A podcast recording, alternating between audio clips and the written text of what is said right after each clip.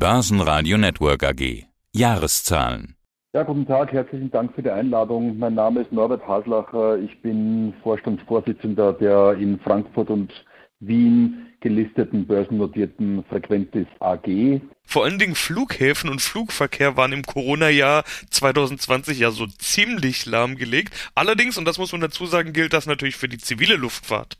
Wenn man das nicht so betont, dann könnte man von einem dicken Einbruch bei Ihnen ausgehen. Ist aber gar nicht der Fall. 299,4 Millionen Euro Umsatz, nur ein Mini-Rückgang, 1,4 Prozent. Herr Slacher, wie konnten Sie die Corona-Effekte denn abwehren?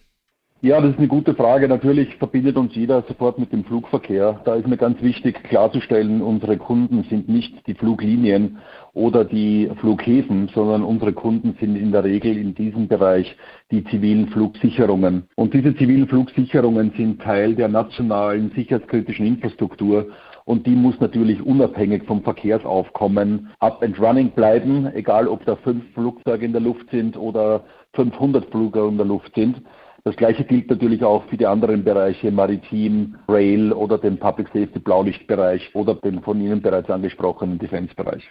Sie hatten mir schon Mitte 2020 in unserem letzten Gespräch gesagt, dass viel aus dem laufenden Geschäft aus Aufträgen kommt, die natürlich schon vor Corona in Auftrag gegeben wurden.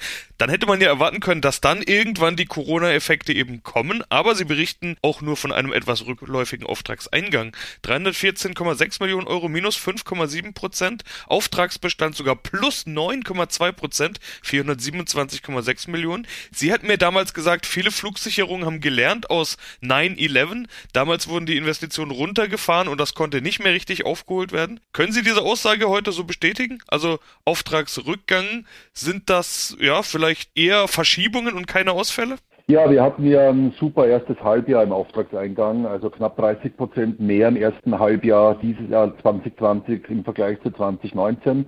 Auch in beiden Segmenten, sowohl im Bereich ATM als auch im Bereich PST.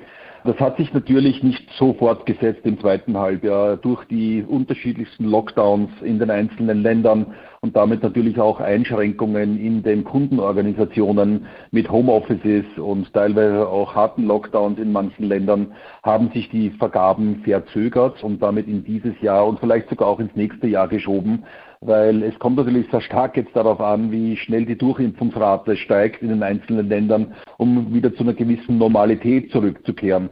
Aber eines kann ich versichern, äh, wir haben eine gute Pipeline auch für dieses Jahr und wir sehen, dass die Flugsicherungen natürlich ihre regulatorischen und Obsoleszenzanforderungen auch dieses und nächstes Jahr umsetzen müssen. Insofern erwarten wir entweder ein gleiches Niveau wie 2020 im Auftragseingang dieses Jahr, wenn nicht sogar ein Stück besser. Häufig ist es ja auch die öffentliche Hand, die bei Ihnen nachfragt, gerade bei solchen Themen wie Polizei und ähnlichem.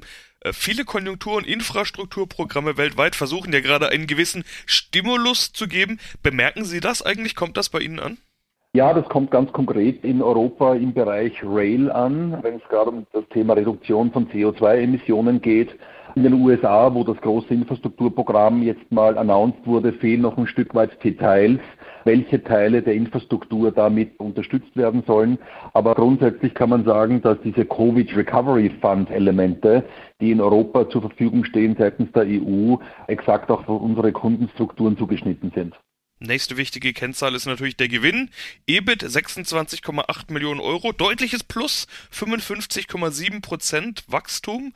Sie hatten mir in unserem letzten Gespräch über Kosteneinsparungen berichtet. Woher kommt also dieser ja deutliche Sprung? Sind das diese Einsparungen, die da eben bereits wirken? Zwei Dinge dazu. Das eine sind das Thema Reisekosten. Wir hatten natürlich durch die massiven Reisebeschränkungen und auch den Lockdown bei den Airlines relativ wenig Chance, unsere Kunden zu besuchen. Das heißt, wir mussten vieles virtuell machen. Es sind zwei Drittel der Projektabnahmen sind virtuell passiert 2020. Dadurch haben wir natürlich signifikant Reisekosten in Millionenhöhe gespart, etwa sechs bis sieben Millionen. Zum Zweiten sind natürlich auch Messen ausgefallen, weil wir diese Messen nicht besuchen durften, beziehungsweise sie gar nicht stattgefunden haben. Aber es ist auch ein guter Projektabwicklungsdeckungsbeitrag in den Projekten entstanden äh, durch einen höheren Softwareanteil. Also diese drei Dinge in Summe haben uns diese Überperformance beschert. Unter dem Strich bleibt aber Verlust minus 3,4 Millionen Euro. Im Vorjahr waren es noch plus 12,5. Sind das dann jetzt doch auch Corona-Effekte oder ist das eben, wie wir schon mal besprochen haben, hauptsächlich dieser Sondereffekt Kommerzialbank Mattersburg? Ja, das ist völlig richtig. Äh, wir haben die volle Summe Kommerzialbank Mattersburg abgeschrieben. Damit ist das Thema finanziell für uns durch. Natürlich rechtlich ist es noch lange nicht durch. Wir haben entsprechend Klagen eingebracht, um uns Großteil dieses Geldes zurückzuholen über entsprechende Gerichte. Da werden jetzt die Gerichte entscheiden. Das wird eine längerfristige Geschichte werden. Wichtig ist, dass wir das Thema Mattersburg in unseren Bilanzen mal abgehakt haben und äh, jetzt frei von dieser Last in ein Jahr 2021 gehen können.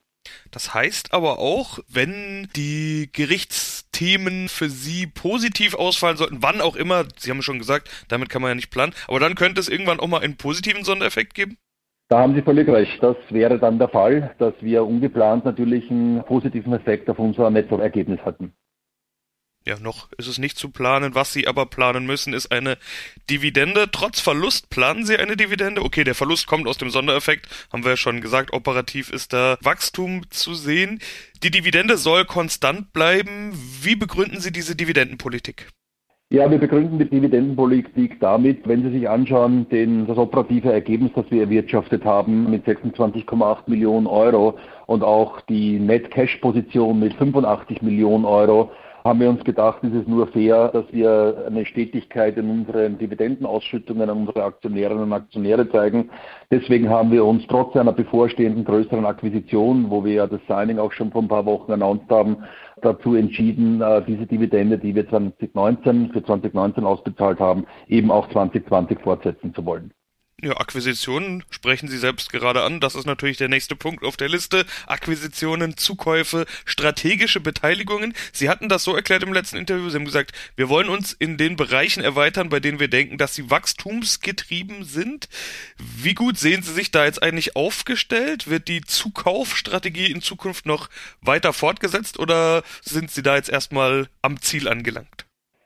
Wir sind weit weg von unserem Ziel. Ich habe ja auch während des IPOs klar gemacht, dass wir hungrig sind nach M&A. Ich glaube, wir kennen den Markt sehr gut, weil wir die einzige Firma auf der Welt sind, die sich ausschließlich auf den Leitstellenmarkt im sicherheitskritischen Bereich und das global konzentriert. Sie werden keine andere Firma finden, äh, die sich ausschließlich auf dieses Marktsegment fokussiert. Dadurch kennen wir den Markt natürlich sehr gut und auch die Spieler in diesem Markt. Und die Akquisition von Atrix letztes Jahr in Deutschland und auch die Beteiligung an Nemergent in Spanien zur Technischen Universität Bilbao heraus entstanden, bringt uns Softwareprodukte an Bord, die wir in unserer installierten Basis mit unseren Kunden sehr gut einsetzen können, beziehungsweise einen Wachstumsmarkt adressiert, den wir im Bereich der Blaulichtorganisationen über die Nutzung von LTE-Infrastruktur für den Blaulichtbereich sehen. Die Akquisition, wo wir gerade zwischen Signing und Closing stehen, ist die größte in der Geschichte der Frequentis-Gruppe äh, nämlich die Übernahme von Teilen des ATM-Portfolios der großen börsennotierten US-Firma L3 Harris.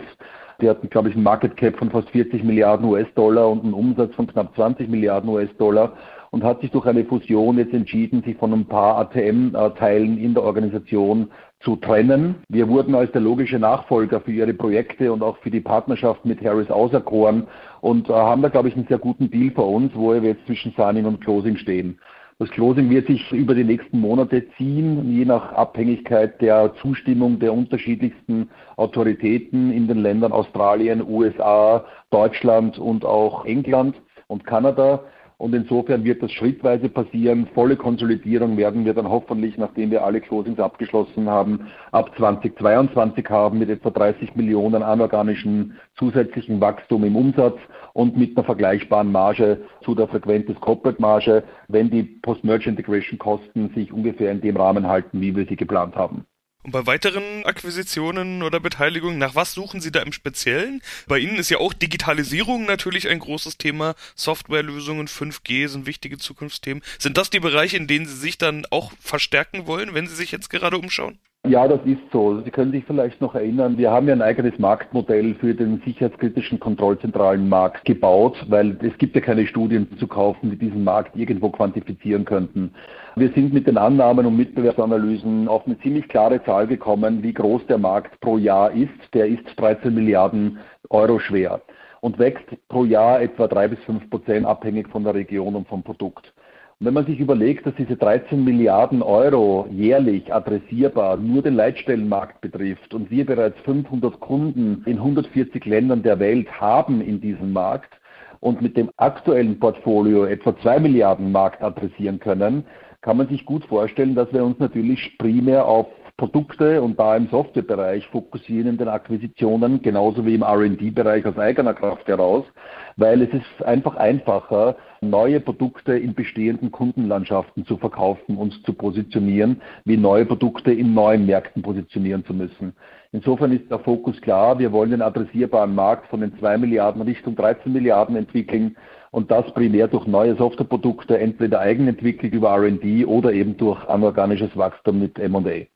Läuft sowas dann eigentlich auch, dieses Thema Digitalisierung, Softwarelösungen und so weiter, läuft das auch über die Cloud, habe ich mich gefragt, weil Cloud, europäische Cloud ist ja so ein großes Thema. Wo landen Daten generell bei Digitalisierung? Bei Ihnen sind es ja besonders kritische und empfindliche Daten, die ja erst recht nicht in die falschen Hände fallen sollten. Äh, wie wichtig ist das Thema Sicherheit bei Ihnen? Also Cloud geht einher mit der Frage Security, Cyber Security. Das ist mal ganz klar. Unsere Kunden, wie Sie richtig erkannt haben, sind ja sehr sicherheitskritisch und dadurch haben ganz anderes Denkmuster als der kommerzielle Bereich. Wir werden wahrscheinlich nicht in die Situation kommen, dass wir in irgendwelche Public Cloud Szenarien einsteigen werden mit unserer Software. Es werden eher Private Cloud Szenarien, also eigene Virtualisierungselemente innerhalb der Kundenorganisation sein. Aber das Thema Cloud ist natürlich dort ein ganz wesentliches, um die IT-Infrastruktur so gut wie möglich auslasten zu können. Und gerade vor ein paar Monaten haben wir ja announced, dass wir ein Drohnen-Unmanned Traffic Management Programm in Norwegen gewonnen haben, das alle Flughäfen ausrüstet mit einem UTM-System, um eben sicheren Drohnenflug rund um Flughäfen gewährleisten zu können. Diese Systeme sind rein in der Cloud deployed worden. Da hat kein einziger Frequentis-Techniker oder Technikerin norwegischen Boden betreten, um diese Software dort deployen zu können, sondern das ist eine Cloud-Lösung. Die läuft in einer Secure Cloud und da spielt natürlich auch das Thema Cyber Security eine ganz wesentliche Rolle, was aber in einem Private Cloud-Szenario sicherlich eine kleinere Herausforderung ist als in der Public Cloud. Schauen wir in die Zukunft. Prognose für 2021. Ich habe gesehen, Sie wollen im Umsatz- und Auftragseingang das Niveau halten, wenn nicht sogar steigern. Ja, das klingt jetzt etwas vorsichtig, ist ja auch noch früh im Jahr, aber auf der anderen Seite, es ist auch schon April. Sind Sie denn entsprechend ins Jahr gestartet? Wir sind ganz gut ins Jahr gestartet und was uns natürlich wichtig ist, und ich glaube, da geht es den meisten Unternehmen, die im globalen Markt tätig sind, ist, dass die Reisebeschränkungen wieder fallen. Und das geht natürlich nur einher mit einer entsprechenden Durchimpfungsrate in den einzelnen Ländern und damit die Vermeidung von lokalen Lockdown-Szenarien, was uns daran hindern würde, in diese Länder auch zu gehen. Wir vermissen nicht nur den persönlichen Kontakt mit unseren Kunden, sondern natürlich ist es auch notwendig, vor Ort zu sein in manchen Ländern, wo wir keine eigenen Tochtergesellschaften haben oder wo wir keine virtuellen Abnahmen erwirken können, dass wir vor Ort sind, um auch die entsprechenden Umsätze und Auftragseingänge generieren zu können. Insofern bleibt das die Unwägbarkeit auch für 2021, aber wir schauen sehr positiv in das Jahr 2021 und hoffen, dass wir das erreichen können, was wir auch in unseren Geschäftsberichten vorausgesagt haben. Ja, wenn die Reisekosten wieder steigen, dann würden sie das natürlich auch zu spüren bekommen. Das war ja einer der positiven Effekte. Die EBIT-Marge, die Prognose für 2021, da erwarten sie zwischen 5 und 7 Prozent. 9 Prozent waren es jetzt 2020, aber da gab es eben auch die Einsparungen. In den letzten Jahren war die EBIT-Marge immer so zwischen 5 und 6 Prozent. Da habe ich mich gefragt, was bedeuten jetzt diese 5 bis 7? Kann man von einer Normalisierung, von einer geplanten Normalisierung der Marge sprechen? Ich glaube, da sind zwei wesentliche Komponenten noch mit drin in 2021. Das eine ist, wir werden natürlich nicht auf das Reiseniveau von 2019 zurückfallen. Das heißt, da werden noch ein paar Reisekosteneinsparungen und auch Messekosteneinsparungen mit dabei sein 2021. Äh, ich hoffe auch, dass wir Teile dieses Reisverhaltens nachhaltig in die Zukunft mitnehmen können. Ich glaube nicht, dass wir in Zukunft für ein Vier-Stunden-Meeting nach Brasilien fliegen werden, was wir durchaus getan haben 2018, 19. Ich glaube, diese Zeiten sind vorbei. Also die Flüge werden sicherlich besser überlegt, bevor sie umgesetzt werden und das auch nachhaltig. Das wird auch eine EBIT-Margenimplikation haben. Was aber wichtig ist, ist, dass wir 2021 natürlich auch entsprechende Post-Merger Integration Kosten für die Integration dieser Einheiten in Australien, Kanada, Deutschland und auch in England haben werden. Die müssen wir berücksichtigen. Die werden sich dann 2022, 2023 ausnivelliert haben. Insofern glaube ich, ist 5 bis 7 Prozent ein ganz guter Range, wenn man all diese Aspekte berücksichtigt. Ja, dann sind wir mal gespannt, wie es bei Ihnen weiterläuft. Wir werden das verfolgen. Herr Slacher, vielen Dank und viel Erfolg für die kommenden Monate. Herzlichen Dank. Börsenradio Network AG Das Börsenradio